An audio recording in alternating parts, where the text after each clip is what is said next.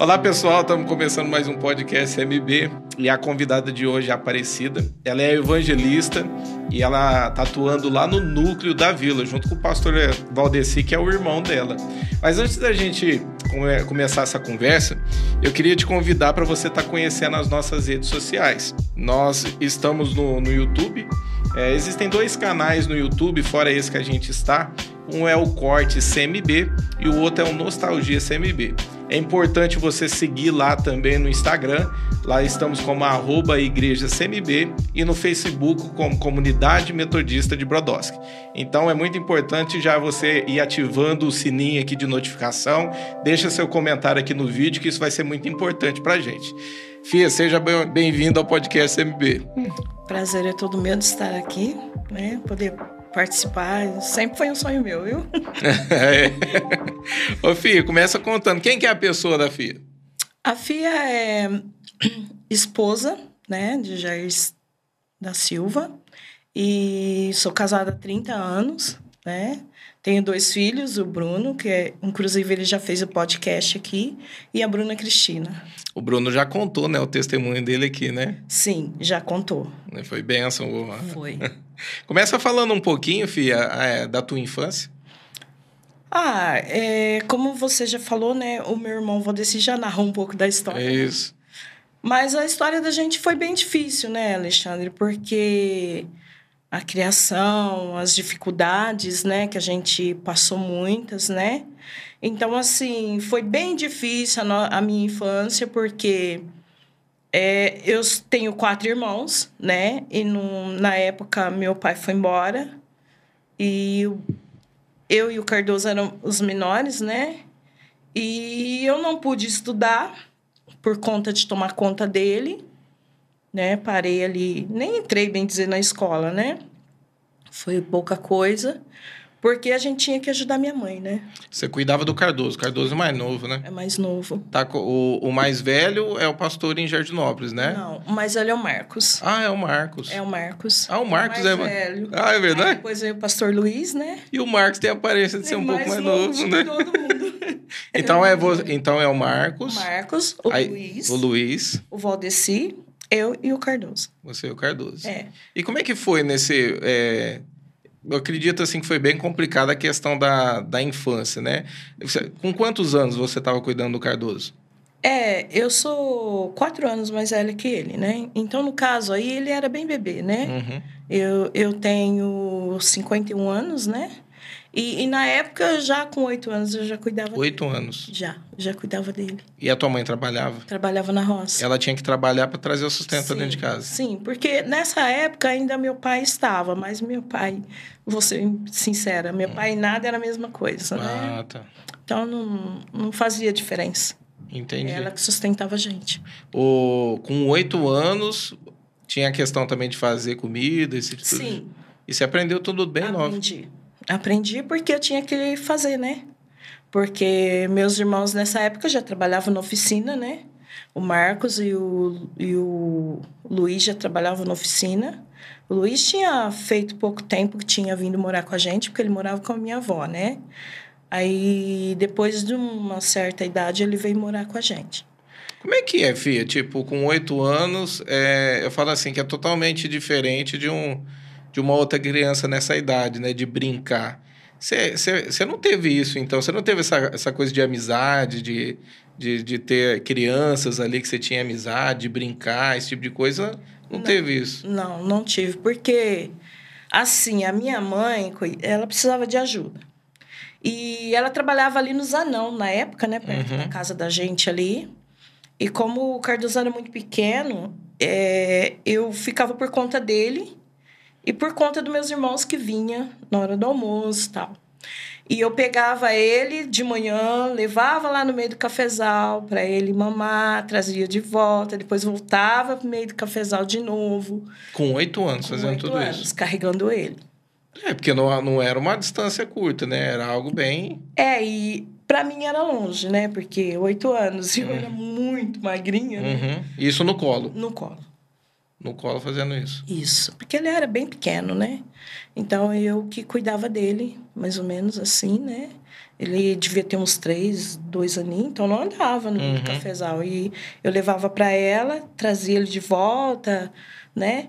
E ao mesmo tempo já tinha que ajeitar o almoço para meus irmãos, né? E eu que fazia. A, a questão, por exemplo, de, de ser nova, tinha os perigos na época também de... Eu falo assim que mesmo que nosso, no nosso tempo a gente tinha um costume de ficar mais na rua, né? Brincar, esse Sim. tipo de coisa. Tinha os seus perigos também, né? De você ser menina e estar com a criança no Sim, colo. Sim, principalmente entrar no meio do cafezal, né? Sozinha ali. E por muitas vezes eu me perdia no meio do cafezal, porque é muito igual, né? Uhum. Com ele. E, e eu sentava, sentava ele no chão e começava a chorar, né? Porque. E aí? Aí eu começava a gritar, a gritar. Eu acho que ela escutava mais ou menos onde eu, o rumo que eu tava. Aí eu. Ela vinha ao meu encontro. Depois ela começou a marcar as ruas. Ah, entendi. Ela deixava sempre um paninho, alguma coisa para mim não me perder.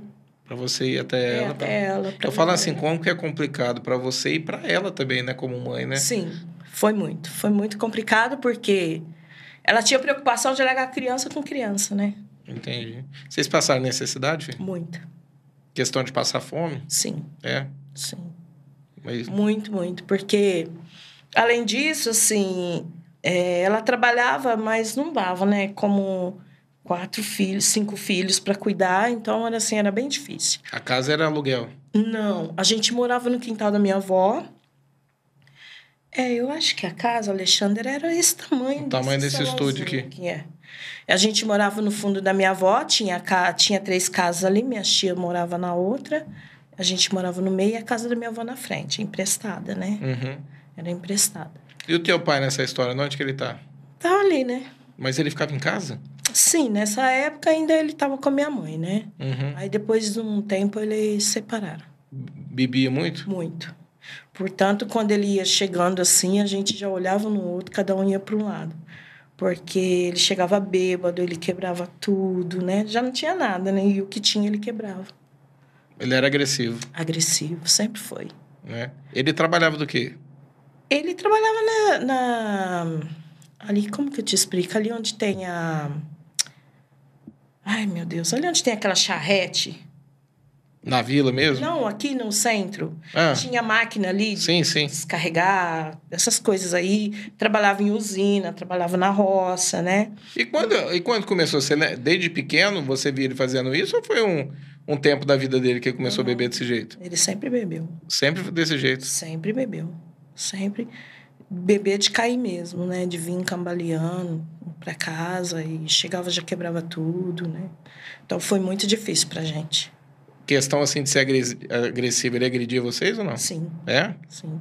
Eu mais, né? Eu e o Valdeci, a gente era mais marcado. Uhum. Agora, quanto o Luiz e o Marcos já era um pouquinho maior, né? Então, no Cardoso ele nunca botou a mão. Só eu e o Valdeci que ele era mais agressivo. Eu não conheço meu pai fazendo carinho, sempre batendo, né? E, Eu e sempre conheci. bêbado. Sempre bêbado.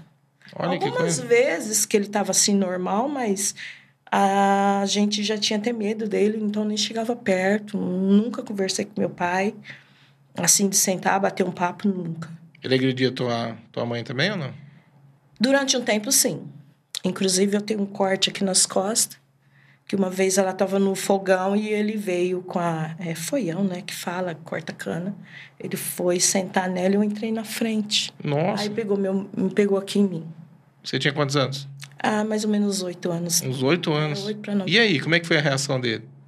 Aí juntou todo mundo, meus tios, né? Porque ninguém gostou, né? Do que Uhum. aconteceu. Aí ele saiu, depois ele voltou também. Nunca te pediu perdão, né? Não, não. Eu não tive contato com meu pai assim. Eu nunca tinha ele ali, mas para mim era a me- mesma coisa de não ter ninguém, né? Pra E foi, e foi difícil pra você a questão emocional, de ter uma estrutura de, de paternidade e tudo? Muito porque essa história de paternidade é muito complicada porque a gente depois que a gente se converte, é muito difícil se chamar Deus de pai, por ver um pai assim, né? Um pai que tanto faz, né? Uhum. É, porque acaba criando uma figura de Deus, de um Deus Sim. É, E- diferente, e Deus, né? Deus, assim, reconhecer Deus na minha vida foi muito difícil, porque, além disso, a gente morava no quintal da minha avó e tem, tinha o meu tio, né, que é da congregação, e tinha as filhas dele, né? Então, o único contato que eu tinha com, com meninas era com as filhas dele. E eu me lembro que ele, ele fez uma cerca no quintal, porque ele morava ali junto, né? Então, separando nós da casa Uhum. dele, né? E eu lembro que eu e minhas primas, a gente ficava na, na cerca, uma grudada com o dedinho na outra, porque a gente não podia chegar perto. Entendi. Não tinha É. esse convívio de poder estar junto. Não, não podia porque das áreas da minha vida que foi muito difícil chamar Deus assim, confiar em Deus, foi por causa disso também, porque ele falava que as filhas dele eram filha de Deus e eu era criatura. Então isso machucava. Ah, E entendi. eu falava assim, como que um Deus, naquela, naquela época já eu falava assim, como que um Deus que ele fala que é tão bom separa a gente, né? Entendi. E por ser tão nova, pra você agredia muito, né? Agredia, agredia muito. Você começou a trabalhar nova? Sim. Fora esse trabalho, né? De estar de, de estar em Aí casa, né? depois o, o Cardoso já estava maior, né? É, até uns nove anos eu fiquei por ali ainda, né? Cuidando das coisas dos meus irmãos, é, fazendo comida, né? Inclusive, meu irmão Marcos é uma peça, né? Eu, como era muito pequena, eu não alcançava no fogão, né? Ele me fez um fogão.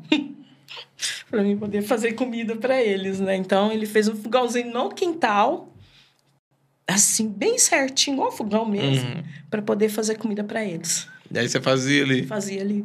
Olha só. Porque eu não alcançava o fogão de lenha, né? Então eu tinha que estar pondo banquinho para subir para fazer a comida. E ele fez esse fogãozinho. Isso não sai da minha memória nunca mais. Ô, ô Fih, vocês, ficou, vocês ficaram muito tempo passando essa necessidade? Porque eu acredito que vocês serem crianças, até começar a trabalhar tudo, só era tua mãe sustentando a Sim, casa. Só era minha mãe. E isso durou muito, muitos anos? Durou. Porque assim, a renda maior era dela, né? Uhum. Mesmo meus irmãos Marcos e Luiz já trabalhavam. Mas ganhava pouco, né? Porque eles estavam começando, né? O Valdeci também. O Valdeci trabalhava no Martinico já, né? Lá ajudando, limpar, cortar grama. Inclusive, ele cortou o dedo, né? Na máquina de cortar grama, Uhum. né? Arrancou o dedo dele fora, lá trabalhando. É o dedo do pé, né? É, dedo do pé.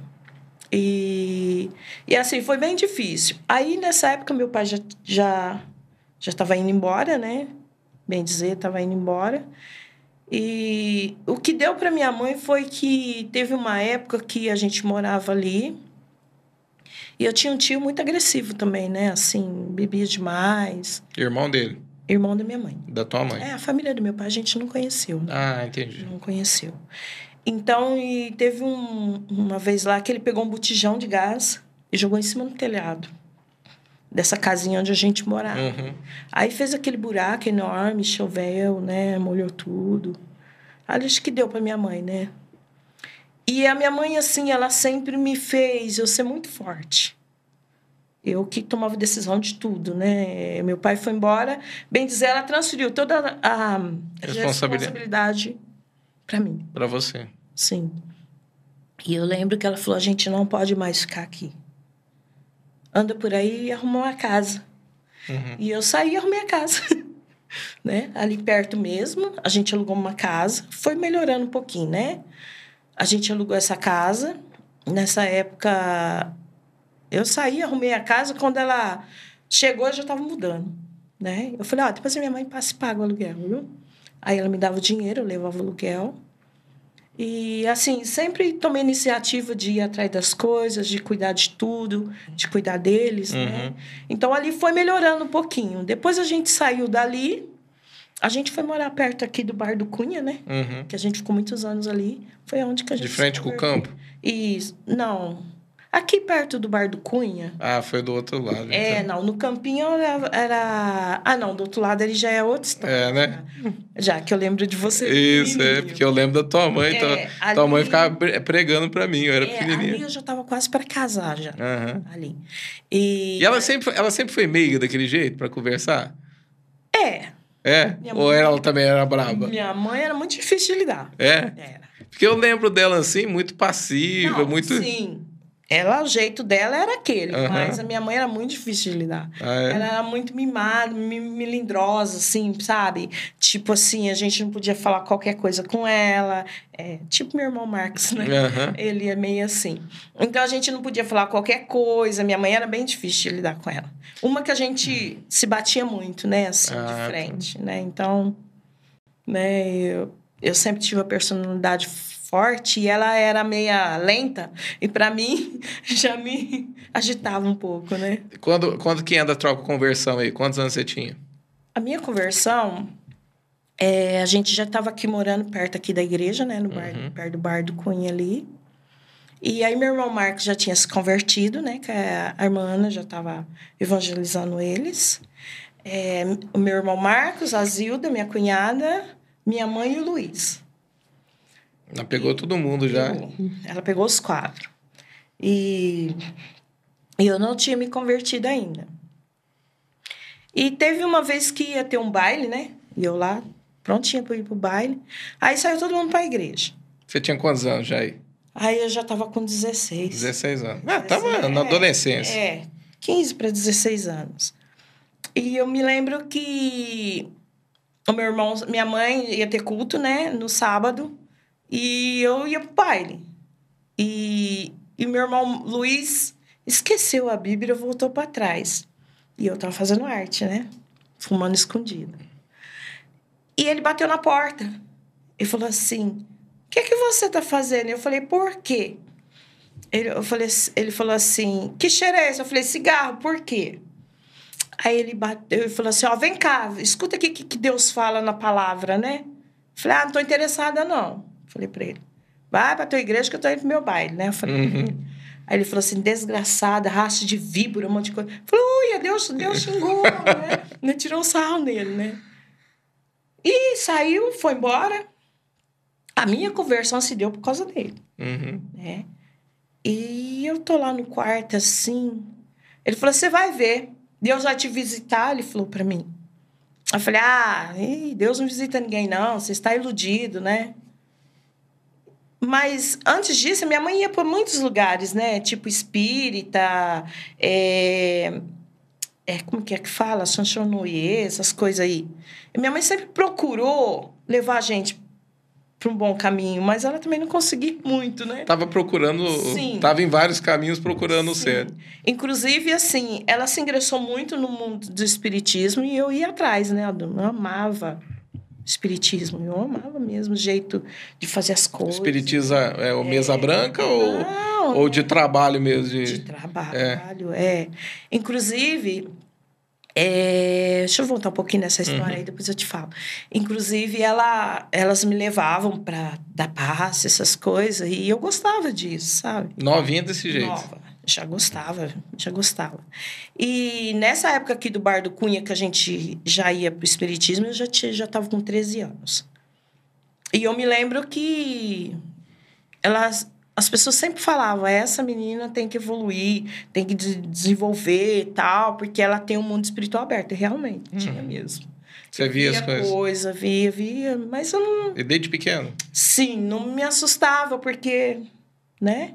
Eu via, eu conversava. Você conversava? Sim, vinha perto de mim. Mas o que, que você via? Ah, já é mulher, homem, vinha, sentava do meu lado, conversava comigo. Uma aparência de homem, aparência de Sim, mulher sim, normal. Sim. E falava o que pra você? Ah, às vezes conversava de tudo comigo. Sobre tudo, sabe? Quando que você percebeu que, que, tipo, não era coisa dessa terra? Tipo assim, não era uma pessoa normal. Era algo Eu, sobrenatural. eu achava assim, eu falava pros outros ninguém acreditava, né? Então eu ficava na minha. Então eu conversava, tudo. Mas logo de cara, quando começou, começou a aparecer, você percebeu que era, uma, que era algo estranho. Sim, eu Ah, percebi. Porque eu tinha o quê? Eu- Já uns 12 anos. E eu lembro que a minha mãe tinha acabado o café dela. E a gente já estava morando aqui perto do bar. Aí Ela falou assim, era umas 10 horas da noite. Ela falou, vai lá na tua avó buscar café lá embaixo. Uhum, Perto da, né, lá em, pra baixo do... Perto da Lavi, por ali. uhum. Aí eu, eu fui. E quando eu virei ali no Zé Terra, você lembra do bar do Zé Terra? Aqui na esquina. Aqui. Eu lembro, do- é, eu lembro ali do caminho ali, Isso, hein? naquele caminho. Eu olhei pra cima aqui perto do sindicato. Sei, Tinha sei. um cavalo enorme. Preto, assim, sabe? E ele foi chegando perto de mim. Aquele cavalo foi vindo, foi vindo. Você ficou com medo na hora? Ah, Na, na hora eu fiquei, mas depois eu cheguei, cheguei a tocar no cavalo. Tá, mas você travou com ele Travei. vindo. Tra- Aí na hora que ele chegou perto de você, você É. tocou nele. Sim, eu nunca vi, eu acho que eu nunca vou ver um cavalo daquele. Preto, aquelas crinas, sabe? Muito bonito. Eu cheguei a tocar nele. E ele olhava pra mim como se ele conversasse comigo, Ah, né? Aí eu peguei o café, fui pra casa, mas eu falei, não adiantava falar pra ninguém. e era ninguém- muito grande? Era fora, fora do normal? Sim, sim, bem alto. Eu bati, assim, mais ou menos, na, na- assim, na, na pata dele, assim. Bem Nossa! Grande, bem grande, bem grande.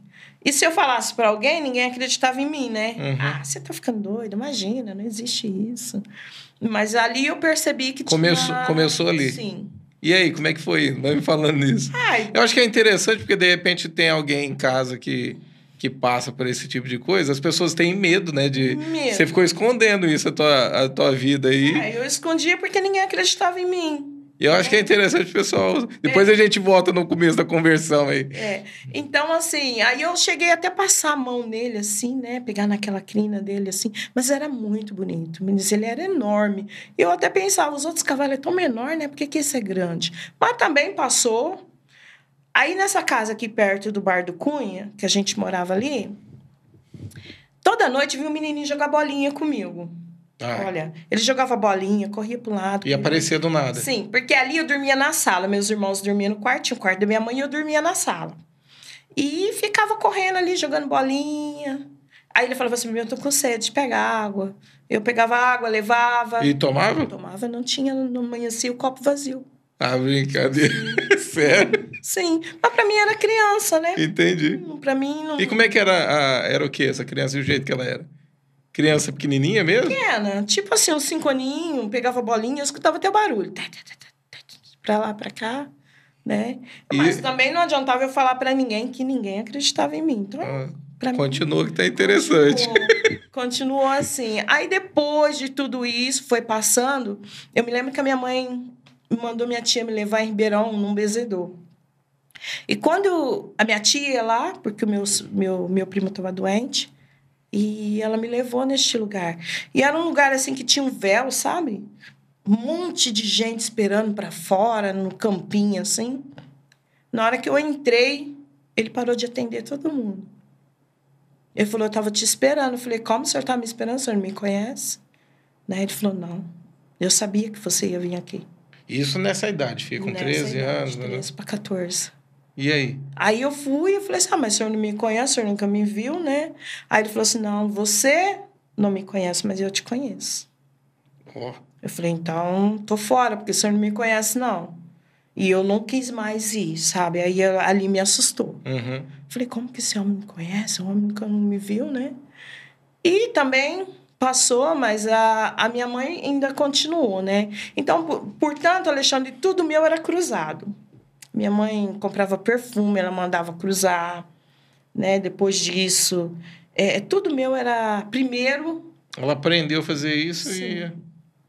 Explica para as pessoas que estão em casa o que que é o cruzar. É, cruzar é assim, apresentar primeiro, né? Levar para benzer, a, tipo roupa, perfume, né? Fazer a consagração Fazer às a entidades. consagração para depois eu usar, né? E tudo. E era só as tuas coisas. Só minhas coisas. Com certeza tinha alguma direção ali, né? Sim, e a minha mãe era assim, era de fazer cirurgia espiritual, esse tipo de coisa, arrumar o quarto com, a- tudo com lençol branco, só ficar ali sem comer para fazer cirurgia espiritual. Inclusive, Alexandre, ela mandava os guias bater na gente. Ah, e como é que era isso? É, o Lelé apanhou muito, viu? Sério? Apanhou. Apanhou, porque ela, se a gente desobedecesse ela, ela falava, você vai ver, eu mandar os guias bater. E a gente olhava no corpo, às vezes estava cheio de vergão. Olha que coisa. Mandava, ela mandava. Ô, mas o teu irmão chegava a sentir assim as pancadas de, de apanhar mesmo? É. De estar num lugar e de repente tá apanhando? É, a gente às vezes dormia, acordava com aquelas Ah, entendi. no corpo, mas doía muito. né? Entendi. Doía. Como se alguém tivesse batido na gente. Meu Deus. É. Aí acordava todo mundo com medo Ah, do que ela falava. sim. Eu obedecia, eu apanhava.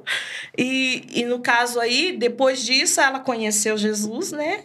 Passou nessa fase. Ela ficou o quê? Um, quanto tempo aí no Espiritismo? Ah, minha mãe ficou muitos anos no Espiritismo, né? Pelo jeito, ela foi bem evoluída, né? Ali Foi porque eu li o livro de Cipriano inteirinho. Ah, tá. Eu li, eu li. Eles queriam te preparar, tipo, sim, a ser... sim, tipo uma bruxa mesmo. Ah, olha só. E engraçado que essas coisas me atraíam, né? É. Não, geralmente... É, é, ali no Cipriano fala de crescer cabelo, crescer Uhum. unha, né?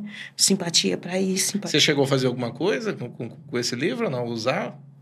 Não, mas assim, as coisas pra cabelo mesmo. Uhum, Que pegava aqueles guiné, aquelas coisas pra lavar o cabelo, né? uhum, Mas cabelo e unha, assim, mas o resto não. Beber as coisas que mandavam, não. uhum. Não, isso não. E a questão de ficar vendo, você ficou vendo até que idade? Ah, eu fiquei vendo, né? Assim, um bom tempo. Mesmo depois que converteu? Não, depois que eu me converti, nunca mais eu vi. Ah, Eu tá. Não vi. Então, por exemplo, a Esse questão tipo- das aparições era um constante na tua vida. Sim. Era algo que ele fazia mesmo para você se acostumar com esse tipo se de coisa. acostumar. Olha só, né? diabo é astuto, né? Sim, se acostumar. Então, pra mim, não, eu não tinha medo. Não tinha medo, assim, de conversar com eles, assim. Não, não tinha medo. E eles vinham te dar orientação das coisas? Te chamava atenção para em revelar alguma coisa, algo do tipo assim? não, tipo assim, não. Mas conversava mesmo comigo, me pedia água, né? É, Tipo, a minha mãe tinha aqueles altarzinhos, né? Uhum. Então, ela tinha tudo em miniatura.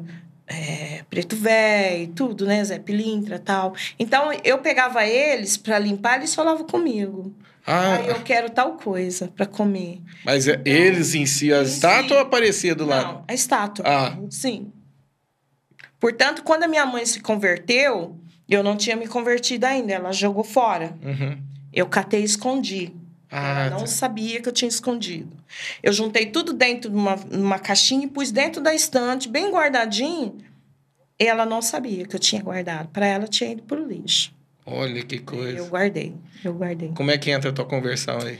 Aí Você entrou, fa- né, essa parte do meu irmão bater na porta e falar, né? Você tava fumando ali? Tava fumando, escondido. Aí ele bateu na porta e eu falei, né, para ele que Deus tinha xingado, né? Mas você tinha aquela questão de, tipo, falava de igreja evangélica por, por você ser espírita, de, de criar, tipo, uma repulsa? Tipo, eu não gosto desse tipo de coisa, Eu não. não queria, não. É. Não. Mas eu não tinha querer, né? Ah, O Espírito Santo que me queria, né? Então. já tinha te escolhido. Já tinha me escolhido. Então, assim, ele bateu na porta, falou isso, eu tirei sarro nele, tudo, né? E ele falou: você vai ver. O Espírito Santo vai te visitar aí. Eu tava com a porta trancada. Ha, ha, ha, quero ver. Né? Tirei sarro nele e deitei. Falei, eu vou dormir até na hora de ir pro baile. Alexandre, veio um clarão assim tão grande no quarto, uma luz tão forte, que eu tava com o cigarro na mão, queimou meu dedo. Né? Que eu fiquei dura, Travou. paralisada, travada ali. E ele falava assim pra mim: levanta e vai pra igreja. Olha. Aquela luz, né? Uhum. Assim, tipo uma fumaça com luz muito forte. Levanta e vai pra igreja. E eu falava assim: não, eu não vou no meu pensamento, eu não vou pra igreja. E ele falava assim, era, baile. era audível ou era na tua... Audível. É. É. Eu falava, e eu falava, eu conseguia mexer só a boca, né? Eu falava assim: não, eu não vou, eu vou pro baile, eu não vou na igreja. Questionando. questionando. E ele falava: levanta, se troca e vai para a igreja. E o meu corpo foi voltando, aquela luz assim, mas o meu coração estava na, na cabeça, Uhum. de tanto que batia forte. Eu sem ar assim, não tinha ninguém em casa. Aí eu levantei, troquei. Eu falei: eu não vou para a igreja, eu vou para o baile. Aí chegou ali perto do sindicato ali, né? Porque a igreja era aqui perto do da Praça Portinari. Sei. na esquina. E eu levantei, troquei de roupa, quando eu vi eu tava lá na igreja. E teus irmãos te olhou e falou, Aí "Uai, meu irmão olhou para Que que tá trás, assim, acontecendo? né? A Luiz olhou para trás, começou a rir, né? Eu te falei, queria te visitar. Eu te falei sem saber o que, que tinha tinha acontecido. acontecido. Aí ele olhou para trás. Quando eu vi, eu tava lá na frente aceitando Jesus. Olha que legal. É, foi muito assim, né? Nunca mais saí, né? Fora essa experiência, que, que eu acredito que é uma baita de uma experiência, Teve alguma assim no começo da tua conversão que te fortaleceu? Você começou a ter mais experiências assim com Sim, com Deus? eu me converti, eu me converti em setembro. Passou outubro. No comecinho de novembro, o Espírito Santo falou assim para mim, porque a gente já estava ali falando já de retiro, né? Como a gente era o primeiro retiro da gente. Ah, Alexandre, voltando lá, só um pouquinho. Uhum. Você lembra que eu te falei que eu escondi As, inti- os, as estátuas, as da das minha entidades. É. Quando a minha mãe se converteu, a irmã Ana começou a dar estudo. E a irmã da irmã Ana, ai, eu não sei o nome dela, não me lembro bem, mas eu acho que era Ivone. Ela veio de Ribeirão e falou assim para para minha mãe: Olha, eu estava em casa e o Espírito Santo me tocou para vir aqui porque tem um ninho de demônio dentro da casa da senhora. A minha mãe falou: não, mas eu já quebrei tudo, já dei tudo embora para quebrar. É, inclusive o livro Cipriano, as rosas de Iemanjá, o quadro, já dei tudo. Ela falou: não, tem um ninho de demônio aqui, o Espírito Santo me mostrou que está dentro dessa estante, Olha, e você tinha esquecido ou você sabia que estava lá e estava resistindo? resistindo. Ah, você estava resistindo. É, isso antes de. Assim, bem no comecinho, né? Eu falei: ah, deixa E aí, como é que foi né? isso? Ela che... Você É. estava perto? Você escutou isso? Eu falei assim, mas como assim, ninho de demônio? Ela falou assim, por quê? Você sabe onde tá? Eu falei, ah, mas a minha mãe falou, não, eu já dei embora. Eu falei, não, ela não deu embora, não. Né? Ela falou, não, eu dei sim, me olhando aquele jeito Ah. dela assim. Eu falei, não, ela deu embora, mas eu guardei. Né? Eu que guardei, ela não sabe, ela não sabia que estava guardado. Ela falou, então você me dá que o Espírito Santo mandou eu levar isso. E tua mãe perto. A minha mãe, depois eu te pego. Ah, né? Aí ela falou assim, agora eu não vou mandar eles, não. Agora eu que vou te pegar. bater. Aí ela, falei, ela falou assim: por que, que você não me falou que você tinha guardado? Eu falei: ah, mas você não tinha jogado fora? Pra mim era importante, Uhum. né? Aí a mulher catou, levou embora, quebrou, acabou. Aí é onde que eu me converti, fui lá, né? Aceitei Jesus, tudo. Aí eu me converti em setembro, em outubro, em novembro já estavam falando de, de retiro, né? Que ia ser na FEAPAN, então era o nosso primeiro retiro. Uhum. Aí o Espírito Santo falou assim comigo. Para mim já era o Espírito Santo, não era mais aquelas coisas que eu ouvia, sabe? Era uma voz diferente, era uma presença diferente. Ele falou assim: Eu vou te batizar no retiro. Aí, tá. Passou, né? Falei: Ah, é coisa da minha. né? É, é eles falando comigo de novo, que eu achava que Uhum. ainda falava comigo. Aí quando foi no retiro, primeiro dia nada, segundo dia nada, terceiro dia nada. A primeiro era cinco dias, né? Então, no, na última, assim, para vir embora, eu peguei a marmita, assim, fui pro quarto. Eu falei, ó, Espírito Santo. Eu falei para um monte de gente, meu irmão fala que é o Senhor, né? Que é o Espírito Santo. Aí eu falei para um monte de gente que ia ser batizada aqui. Todo mundo estava sendo batizado no Espírito Santo. Você me falou que ia me batizar aqui. Agora eu quero. Eu não vou embora daqui sem o Senhor me batizar. Tá, comi ali, desci. Aí tava rodinha, gracinha, um monte de irmã lá fora orando. Aí ela fazia assim pra mim, vem cá. Eu fazia assim. Ela, vem cá. Eu fazia assim. Aí o Espírito Santo falou assim, vai lá. Eu, eu não te falei que eu ia te batizar aqui? Pois eu vou te batizar aqui. Aí ela me chamou, menino. Eu estraguei até a reunião de pastores, que saíram todo mundo lá desesperado para ver o que estava acontecendo. Não, foi batizado no Espírito Santo. Eu, elas começaram a orar por mim, assim, mas veio um balde de água gelada no meu corpo, assim. E eu comecei a orar, orar e não queria parar mais, né? Eu atrapalhei até a reunião de pastores. Então, foi uma das experiências que eu tive, assim, no começo que no te- começo. Né? Essa de ter na conversão e depois o batismo no Espírito Santo. Teve mais alguma, assim, de início, assim, que você lembra? Então, aí já entra a interpretação de línguas, né? Ah, tá. Aí Foi já- logo no início também? É, foi logo um, tempinho depois, né? Que a gente começou a ter estudos. Oh, o interessante é que a gente ouve se falar muito pouco, né, desse dom dentro da igreja, né? A, a questão da interpretação de línguas, né? E é o mesmo dom de orar em línguas, É né? o mesmo dom. E como é que foi a tua experiência? E porque assim, a gente não, não- não- o nosso en- encontro assim de jovens era um monte, né, no sítio da irmã, em cima do monte lá. Então, a gente já tinha um lugarzinho da gente subir o morro lá, descendo para Jardinópolis. E teve uma vez que a gente chegou lá, né? Às vezes a gente levava um café, já passava a noite ali, vinha embora de madrugadinha, bem quase sol nascendo. E eu lembro que eu cheguei e sentei no cantinho assim. E tinha vindo os irmãos de Batatais, de um monte de lugar para orar. E, e sussurrou no meu ouvido: Eu vou te dar um presente. Aí eu olhei assim do lado, não tinha ninguém, né? E eu falei assim: Mas como assim? Presente. Aí eu comecei a orar e comecei a perceber um orando em línguas aqui, o outro ali, o outro lá, eles pedindo, né? É, Senhor, alcança minha família, ah, veio vindo muito natural. Isso, eu passei a entender o que cada um estava falando, né? Olha. Aí ele falava assim, eu lembro até do João Alberto, marido da pastora Paula de Batatais. Sim, sim. Eu lembro que ele orava assim, eu falo ele porque ele estava mais perto de mim, foi mais o que próximo. mais ficou na minha mente. Aí ele falava assim, Senhor, alcança minha família. Olha que legal. Orando em línguas. Eu falava assim, mas Deus, eu estou entendendo o que eles estão falando. É porque era o Espírito Santo intercedendo Espírito por eles, né? É. Geralmente quem está orando em língua não sabe não o que está falando. Mas ele estava falando isso. Alcança minha família, cuida da minha família. Senhor, me afirma nos teus passos. Olha que legal. Né? E eu comecei a ouvir, ouvir. Aí eu falei assim: Meu Deus, o que está acontecendo, né? Aí o Espírito Santo falou: Esse é o presente que eu quero te dar a interpretação de línguas. Mas durante muitos anos eu tive medo. Uhum.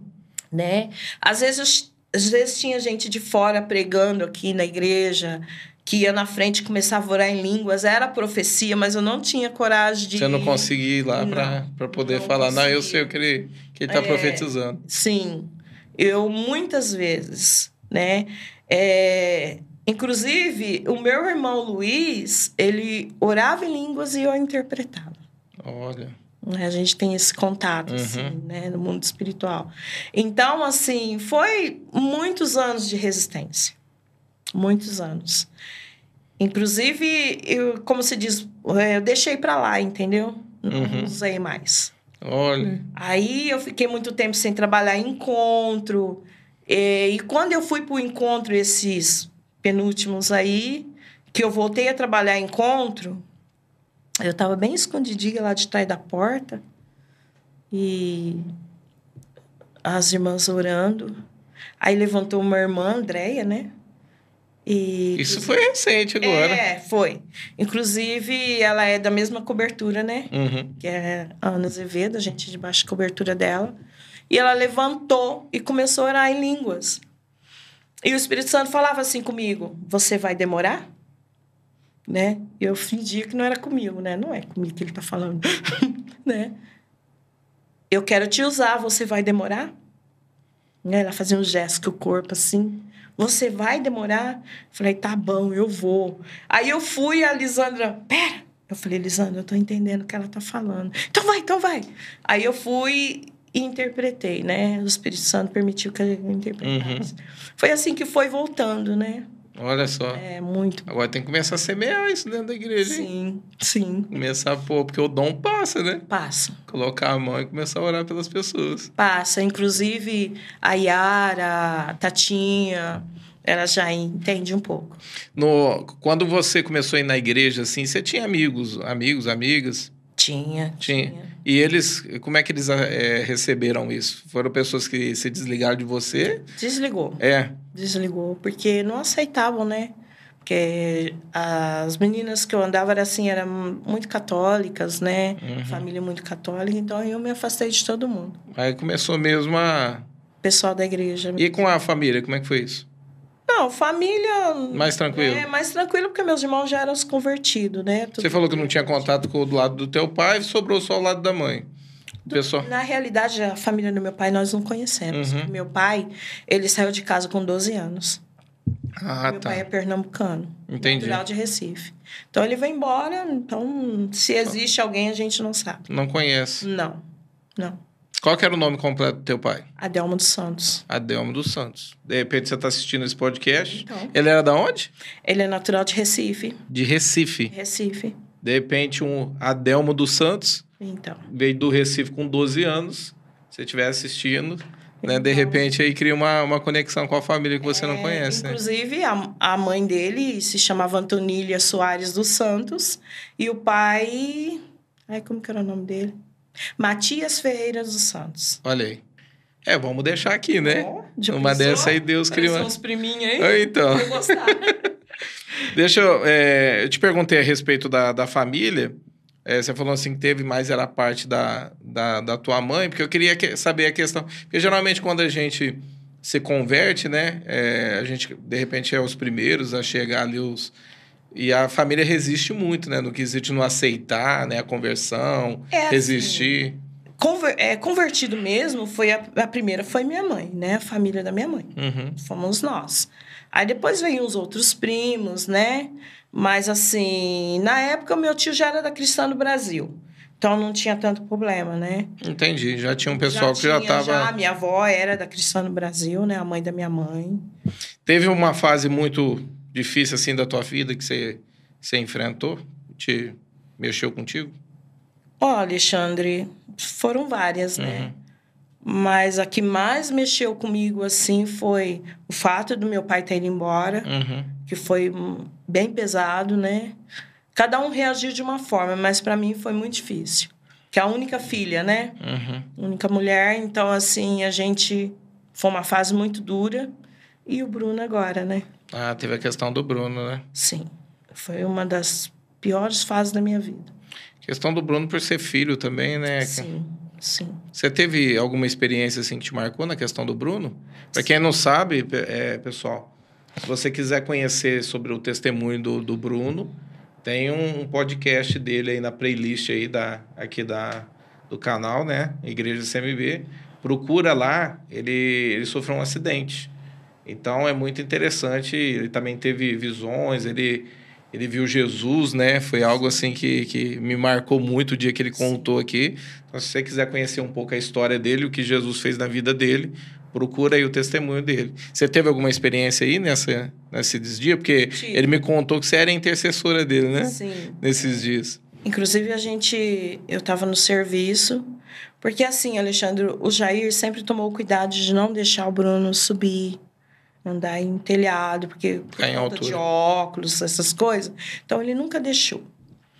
E eu estava no serviço, e esse dia ele ficou em casa, né, para arrumar o carro, e o Bruno desceu com os meninos.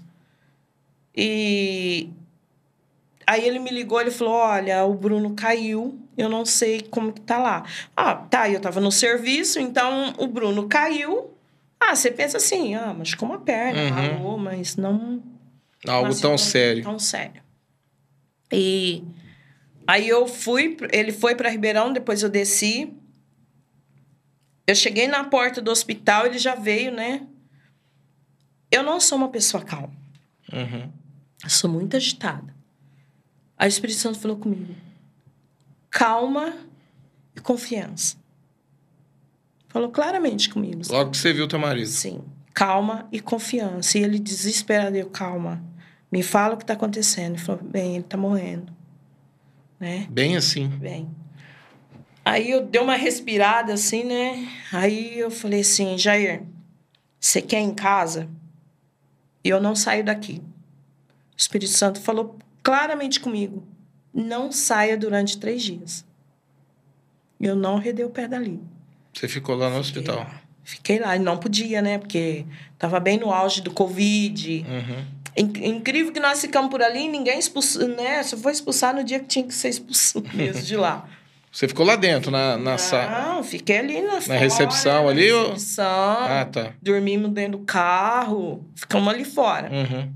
Eu não conseguia comer nada. Esses dias nós ficamos só água. E eu ali na, na recepção, aí o médico veio falar com a gente, né? A Bruna também estava junto. O médico veio falar com a gente e ele disse: Olha, mãe, eu vou ser bem realista. O Bruno chegou muito baixo, porque ele já caiu, já entrou em coma, né? Ele já, no local onde ele caiu, já entrou em coma. E como o resgate demorou um pouco, ele vomitou, ele aspirou, né? Ele ficou agonizando ali e ele já saiu de lá entubado, né?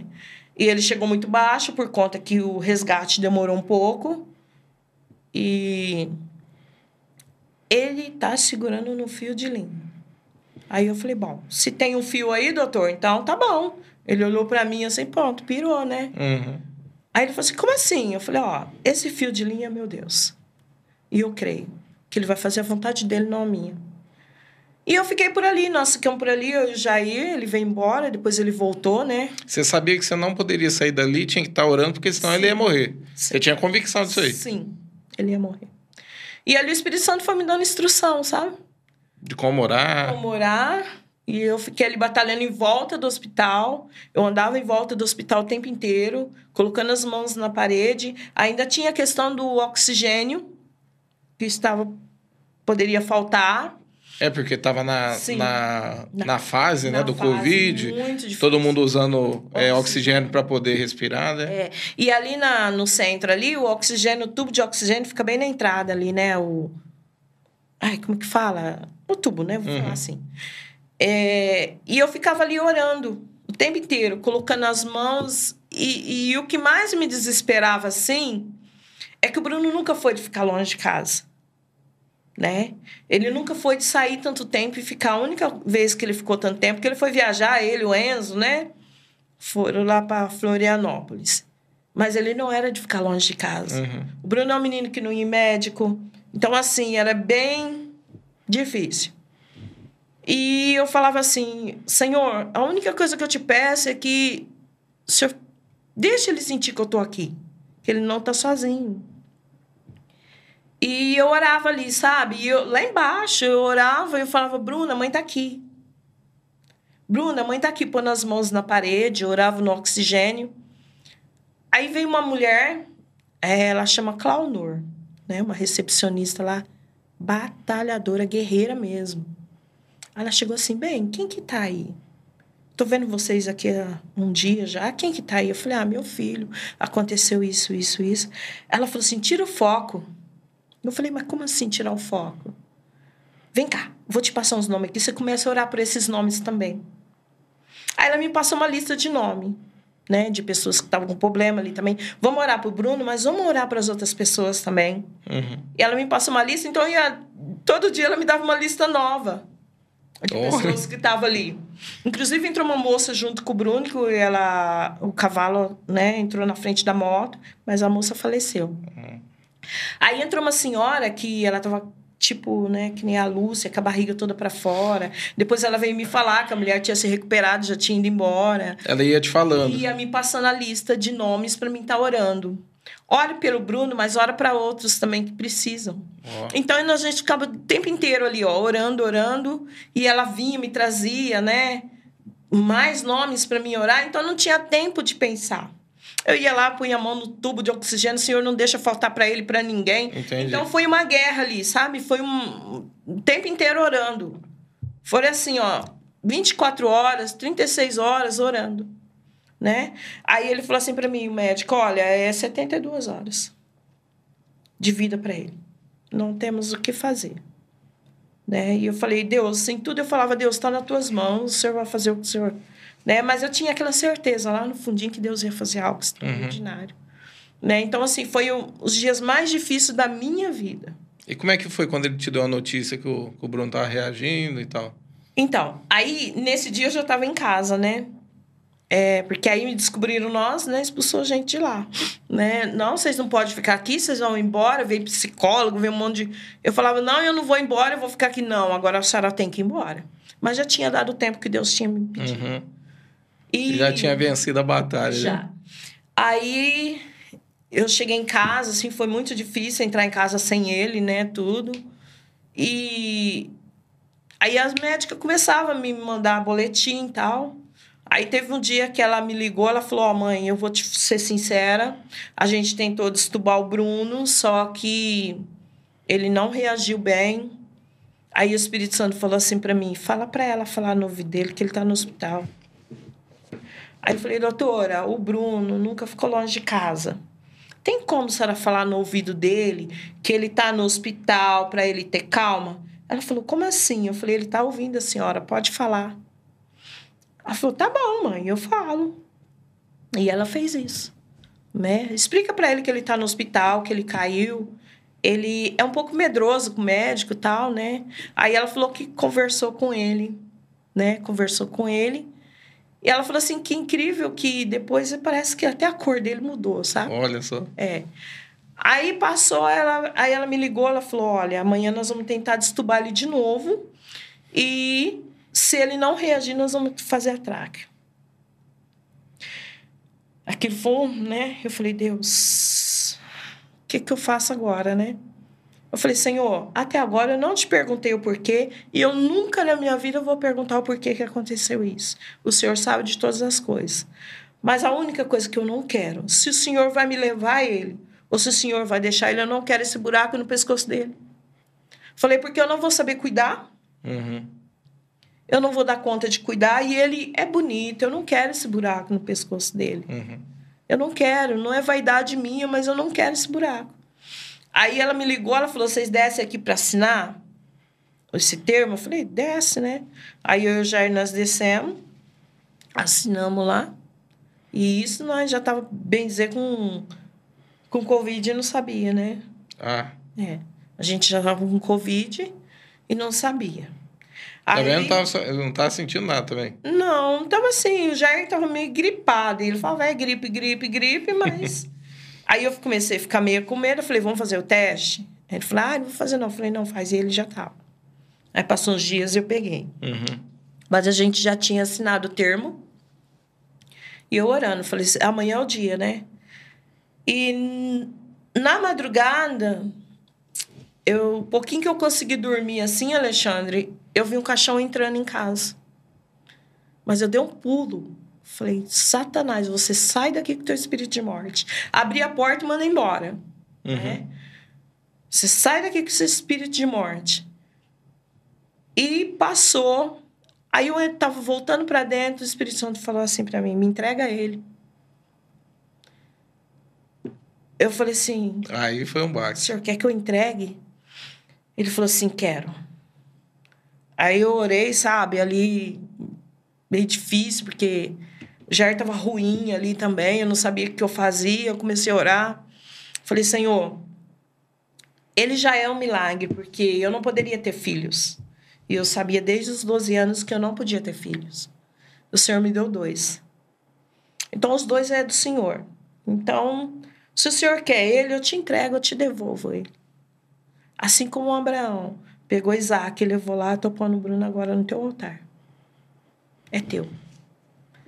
Aí, quando foi de manhã, ela não mandou boletim. Aquilo foi o dia inteiro, Alexandre. Era o dia de destubar ele. Aí foi o dia inteirinho. E aí passou um tempinho. Quase à tardinha, ela me mandou o boletim. Ela mandou, não, ela me ligou. Ela falou, mãe, eu falei, não precisou fazer tráqueo, né? Ela falou assim, como assim? A senhora não sabe? Eu falei, não precisou, né? Aí ela falou assim, não, mãe, a gente destubou o Bruno e o Bruno tá respirando ar ambiente, Olha que legal. né? Então, assim, foi um processo muito difícil. A questão, a questão de, de você entender um pouco sobre o mundo espiritual, né, que quando você era adolescente, te ajudava muito na questão da intercessão? De, eu achei interessante na hora que você falou que viu o caixão, você saiu abrindo a porta e expulsando o espírito de Expulsando. morte. Sim. Isso te ajudou? Te fez? Ajudou. Deus tem, em tudo tem um Sim. propósito. Deus trabalha com a ferramenta que é interessante. isso, É, né? eu, falo assim, quando eu era criança, a gente não entende, né, o que, que é aquilo. Uhum, Mas, Alexandre, desde criança, eu tenho um mundo espiritual aberto para mim. uhum. né? E isso tudo não é só ali, é muita coisa. Assim, que Deus me mostra, às vezes, assim. é, o Jair também caiu, o Senhor me avisou meia hora antes, vai orar por ele que ele vai morrer. Ó. Ele também caiu de cima do telhado. Né? E ele quase entrou em coma também. E ele falou que na época o Espírito Santo falou assim pra mim: vai e ora por ele agora, cobre ele agora. E ele estava desviado. Uhum. E ele falou que ele entrava num túnel, sabe, assim, gelado, mas ele escutava a minha voz.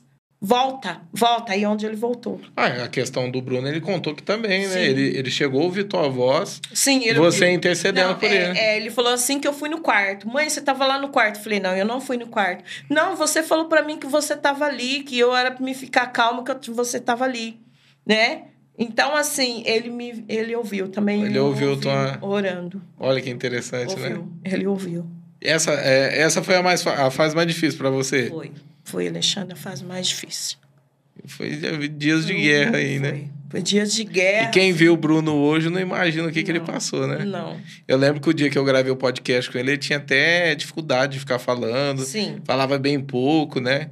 A fala dele estava bem ainda É amarrada. o tubo machuca, né? É. O tubo machuca. E quem vê ele hoje fala, meu Deus do é céu, um né? milagre, né? É um milagre. Ô, ô Fia, o que, que te atrai a respeito de ministério? Libertação. Você gosta? Gosto. Portanto, eu faço parte da equipe do Joe, né? Aham. É libertação. Eu Já teve alguma experiência, assim, a respeito de libertação que Sim. mexeu contigo? Muito, muito, muito. Até a gente, a gente fez uma reunião, a gente estava comentando, né, que eu fui ajudar a Carminha a ministrar uma moça. E ela teve uma vida muito difícil também, né? E ela tinha uma madraça que maltratava elas, né? A mãe morreu e o pai se casou de novo e essa madrasta maltratava, prendia as duas no banheiro, né? E nessas, né, ministração a gente tem os ritual, né, as Uhum. coisas para fazer assim, uns... E eu falava para ela, eu e a Carminha, sai do banheiro, sai desse local. Isso é passar O ritual seria as, as direções que... as direções que o Espírito Santo O Espírito dá. Santo dá a direção para vocês e Isso. vocês começam a agir como libertadores, Como dando libertador. instrução. Isso. A pessoa, ela espiritualmente, mesmo que ela esteja aqui agora, mas ela tem algo, por exemplo, na vida dela mal resolvido. Espiritualmente, ela tá presa em algum lugar da vida dela. Tá presa. Ela tá presa, como essa menina estava presa, né? E, e ela se sentia sempre dentro do banheiro, né?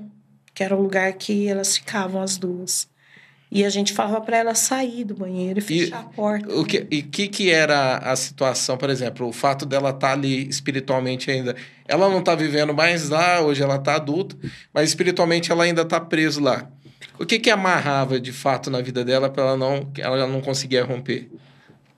Então, é... portanto, assim, essa madrasta judiou muito dela. Aham. Então, ela tinha, assim, coisa mal resolvida no mundo espiritual com a madrasta. ela não Ah, perdoava. ent- entendi. Ela. ela não perdoava, então ela ficava presa ali, junto com ela, né? E eu falo que a questão do perdão é interessante, né? Muito. Porque eu, eu sempre que, que eu tô orando por alguém também, eu falo, falo, ó, você é igreja, você tem autoridade. Se você não liberar perdão, você pode amarrar a conversão da Sim, pessoa, né? Sim. De repente, até da pessoa ter uma, uma, experiência. uma experiência com, com Deus ali e ela se converter, né? Porque como igreja, a pessoa tem esse poder, né? Sim. E hoje, de repente, se, se a pessoa for muito natural, ela não consegue discernir isso, né? E assim, no, no- na libertação, é o tempo inteiro você tem que estar ligado, né? Porque é um gesto aqui, uma palavra ali, uma coisa assim, Deus te mostra, o Espírito Santo te mostra o tempo inteiro que o ambiente, o que precisa ser feito ali. Então, assim, este grupo do Joe, Núcleo de Libertação, é uma bênção. Porque, assim, todo mundo fala a mesma língua, sabe? é muito ligado um com o outro. Se um sonha, já manda. Se há uma, uma assim, um, um perigo, o outro já alerta o outro, Aham. sabe? É, tipo, a gente tá fazendo alguma coisa, alguma libertação, já tem, né, um intercedendo, o outro ali. É muito bom. Falando assim que teve muitas questões de, de sonhos e visões que primeiro Deus mostrou em visão para o grupo estar intercedendo e de repente nem sabia o que que era, né? Mas estava orando Sim. e que foi se resolver depois dentro da igreja depois de muitos anos, né? De muitos anos. Olha que interessante, né? E, inclusive até no culto, né? A gente que é dessa área, assim, a gente fica sempre ligadona, né? Uhum. Se tem alguma coisa diferente, o Espírito Santo fala, ó, olha aquilo, presta atenção naquilo. E isso é- acaba acontecendo na, na maneira que foi mostrado. Eu lembro de uma vez, filho, eu tô lembrando aqui, né? Eu estava pregando a respeito de liberar perdão, né? Que é a- nós, como igreja, temos esse poder de poder amarrar a vida de alguém. Sim. E eu lembro que eu falei, eu falei, ó, eu não sei a situação que você passou, que você foi lesada, de repente a injustiça que você sofreu, mas eu quero que você fala o nome agora dessa pessoa aí, né, na hora do louvor, e libera ela no mundo espiritual, para que ela conheça o Senhor, né? E eu terminei o culto, a gente fez essa oração e tal. E logo que, que a gente terminou o culto, veio uma moça, ela falou desse jeito mim, eu nunca mais esqueci disso aí. Ela falou, pastor, eu tive uma experiência muito forte nessa parte. Eu falei, o que, que aconteceu? Ela falou assim, ó, existia uma pessoa que estava na minha frente, duas cadeiras na minha frente, e ela chegou no culto ali e ela estava fazendo uma visita. Uhum. E ela ficou até meio encanhada comigo, assim, né? Bem reservada pelo fato que ela estava me devendo uma quantia de dinheiro. E eu sempre cobrei, cobrei, e, e eu sentia lesada, injustiçada pelo fato dela não me pagar. E na hora que você falou isso, eu falei o nome dela sem ela ouvir, né? Mas na hora do louvor ali, liberei ela. E na hora que eu liberei ela, pastor, você veio de encontro a ela e apontou o dedo para ela e falou assim: ah, assim diz o Senhor. E eu liberei uma profecia para essa moça bem, da frente. Bem. E ela aceitou Jesus nesse culto. Ela falou assim: Eu nunca vou esquecer. Para ela foi uma experiência linda. Para mim, mais ainda, por fazer Sim, parte disso, fazer né? Parte disso. E como é que é interessante, né? A questão é, das coisas espirituais.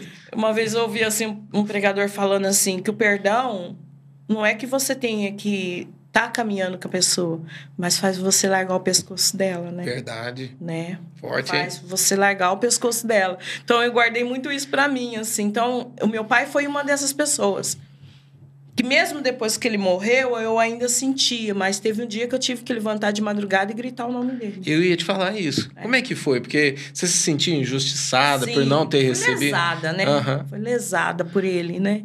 E teve um dia que o Espírito Santo falou: levanta e libera teu pai agora. E ele já tinha falecido? Já.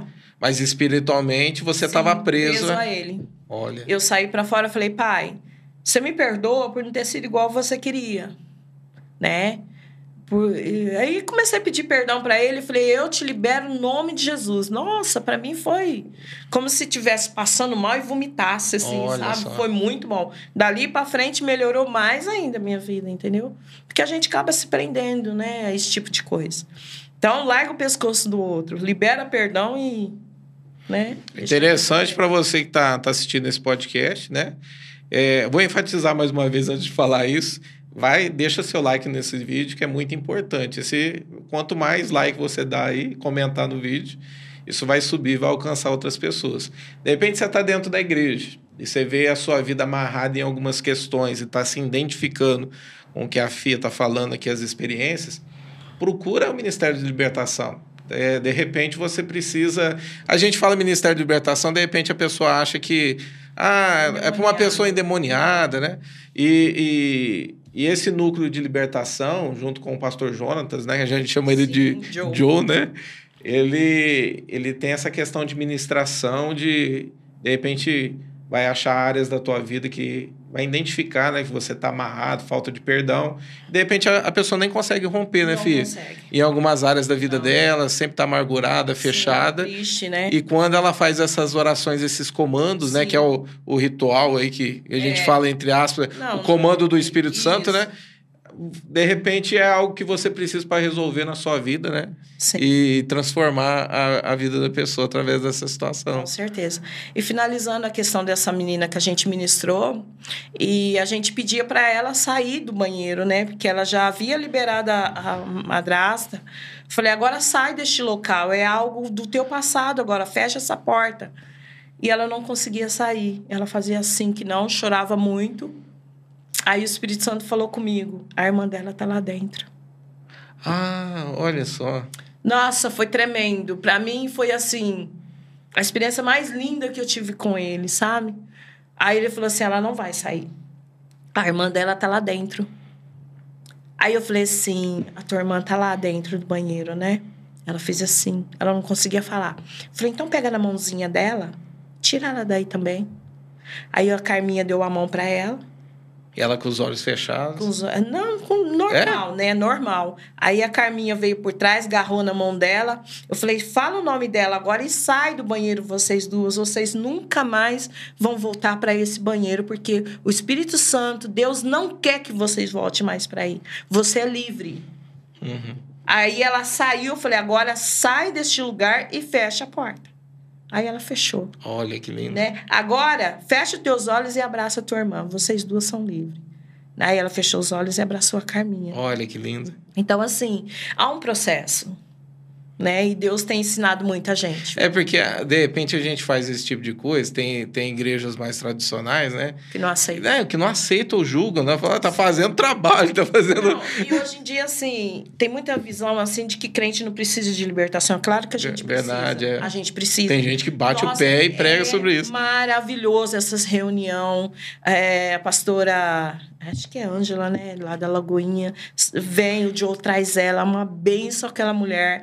E a gente tem crescido muito. Uhum. Tem crescido muito com a direção do Espírito Santo, o que Deus tem feito na vida do Joe e ele tem passado pra gente ensinar. Verdade. É tremendo, é tremendo. O crente precisa de libertação, sim. É, é porque eu lembro de questões quando eu já tinha sido ungido a pastor, que eu fui identificando que eu precisava ser ministrado em alguns pontos da, da minha vida, Sim. né? E, e precisei de orações parecidas, né? Para mim poder, porque a gente acha que tipo, não, eu sou pastor, eu faço isso sozinho, não, não e um precisa do outro, isso é igreja, né? É, a gente tá orando, liberando, tá falando, a Bíblia ensina a confessar pecado Sim, um ao outro, um né? Outro, com certeza. E, isso é muito interessante. E, e, tem crescido muito, né? A questão de libertação, né? Tem a, tem a Tereza, tem esse pastor que veio aí. Então, o Éder assim, Gregório, né? Gregório, então a gente tá debaixo da cobertura dele, né? Uhum. Então, assim, Deus tem mostrado muito tem ensinado muita gente. E eu Glória tenho aprendido demais né? Tem sido área assim que eu sempre gostei, mas nunca eu mexo também com criança e criança eu, também eu de libertação. Eu ia entrar nesse assunto. Lá você tem um trabalho com crianças Sim, lá, né? Eu trabalho com criança desde meus 17 anos. Uh -huh. né? Você gosta, filho? Gosto. É. Gosto da turminha sincera, viu? É. Eles chegar em você, tia, essa blusa tá feia, não coloca não, porque tá mesmo. Uma vez eu coloco uma blusa amarela, um menino chega assim, tia, eu te amo. Falei, eu também te amo, mas tia, você tá tão feia com essa blusa. Aí nunca mais coloquei a blusa, porque eles são sinceros, né? Uhum. Tem coração bem puro, né? Eu bem imagino, eu imagino, porque eu participei de escolinha que você era professora. Sim. Né? Eu lembro que era lá no. Lá naquele depósito ali do, do, do, do nosso. nosso supermercado Sim, ali, né? Isso. Minha mãe casou ali, o Jefferson casou Sim. a minha mãe ali, né? Eu era pequenininha, ela, ela me levava ali, mas eu, eu lembro de já ter ter visitado também ali perto da velha guarda, mas eu tenho experiências assim da escolinha com você ali. Sim. É interessante assim você ver é, crianças que foram seus alunos na escolinha é, se destacarem depois assim e, e, ver Deus fazendo algo Ai, na vida delas. Né? É, é prazeroso isso. Porque, vixe, é, é, o Carlos Alberto, da Ângela, né? Aquele homão. Oi, tia Fia, né? Uhum. Tão gostoso. E até hoje? E até hoje é tia. Olha que legal. A Natália, da Isaura, é tia. É, é tia. Não adianta. É tudo tia. Olha que né? interessante. Então, assim, a gente vê todo mundo crescendo, né? Assim, foi muito bom. Principalmente os meninos do Jefferson, né? Que a gente sempre cuidou. E hoje eu sou debaixo da cobertura do Joe. Olha bem, só. né? A gente fica olhando ele assim, eu falo, meu Deus. Cresceu, é né? Tremendo, né? Né? Então, assim, a gente. Eu vou puxar a orelha dele, porque eu já chamei ele para gravar um podcast várias vezes. E ele fala que a questão do trabalho fica difícil para ele. Sim. Mas me ajuda, filho, trazer ele aqui. Vamos pegar no pé dele. Vamos pegar no pé dele. Para trazer Nossa, ele aqui, para compartilhar as experiências dele. Né? Nossa, ele tem muitas, viu? Tem muitas. Ô, filha, você crê num avivamento? Com certeza. É. Creio. Você crê que está próximo? Próximo. É. Em nome de Jesus, nós estamos precisando dele. né? Meu pai, eu brinco muito com, o meu irmão, o Valdeci, eu falo assim, ó, o avivamento vai começar aqui no núcleo da vila, né? A gente brinca muito, mas eu creio, assim, que Deus vai trazer esse avivamento para o Eu, eu fico impressionado hoje com crianças, crianças mesmo de quatro, cinco, seis anos que são batizados no Espírito sim, Santo, né? Sim. Recebem a presença de Deus, o poder de Deus. Eu fiquei impactado com Foi isso. Foi até esse final de semana desse congresso. Eu estava lá no fundo. Aí chegou uma menininha assim, tia, posso te falar uma coisa? Eu falei, pode, querida, né? Ela falou, olha, mas tinha uma nuvem lá dentro da sala Olha. Eu falei assim, nuvem? Conta pra mim como que é essa nuvem, né? Ela falou, tia, tinha uma nuvem assim, ela subia e descia ali dentro, né? Encheu a sala de nuvem. Eu falei, olha, essa nuvem se chama Shekinah. É, tia, Shekinah? Eu falei, sim, é a glória de Deus. Ela viu. Olha só que interessante. Né? Ela viu. Eu, eu achei interessante esses, esses dias agora, atrás, né? Eu faço uma célula com homem, mulher, tudo junto. Não é de casal, tem solteiros também. E eu resolvi montar uma escolinha para os pais ficarem à vontade de ficarem dentro da sala. E aí até a Marcela, que faz a escolinha ali com, com as crianças ali. E no final a gente apagou a luz, eu estava ministrando nos mais velhos e o Espírito Santo falou assim para mim: traz as crianças. Mas é muita criança. Muito. Tem vezes assim que chega a ter 15, de 15 a 20, que, que, vamos pôr 15, né? 15 crianças assim. E eu mandei chamar. É interessante que na hora que eu, eu, eu mandei chamar, o Espírito Santo falou assim para mim: ó, vai lá. E eu deixei ali, eles fazendo louvor, tudo no escuro ali. E eu fui. No que eu cheguei na porta, a Marcela estava sentada no chão com as crianças tudo perto dela. Sim. Eu acho que eles estavam ouvindo. E ela falou assim: ó, eu senti que você ia vir aqui para chamar a gente. Olha. E eu chamei essas crianças para dentro. E a, eles sentaram no meio assim da roda, né? Não estavam os mais velhos. E a gente estendeu as mãos, começou a orar. Alguns pais foram colocar a mão sobre os filhos e ver uma presença de Deus tão forte, essas crianças começaram a chorar e a tremer, Sim. e era, era um choro assim da presença de Deus. Aquilo me impactou, eu fiquei impactado assim com o que o Espírito Santo está fazendo com criança, com né? Criança. Você acredita que é a geração do avivamento? Eu creio. É. Eu creio. Vai vir uma ativação Sim. sobre isso.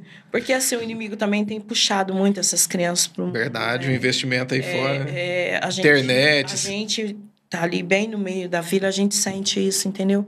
O inimigo puxando essas crianças, você vê coisa assim que a gente fica triste, né? Uhum. Porque são, são, são sinceros, são limpos, né, de coração.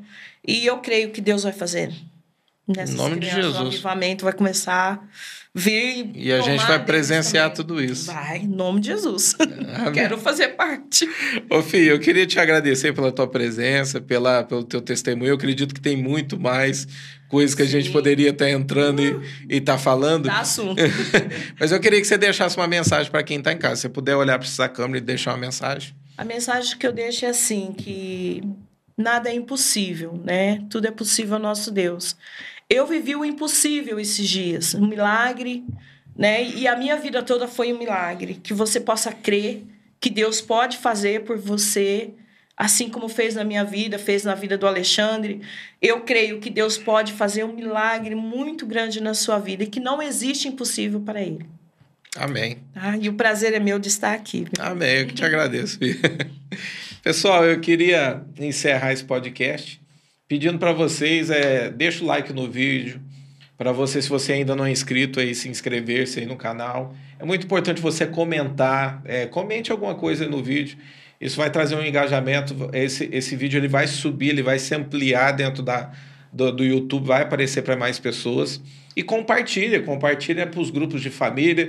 De repente você está é, vendo uma pessoa que tem mais ou menos.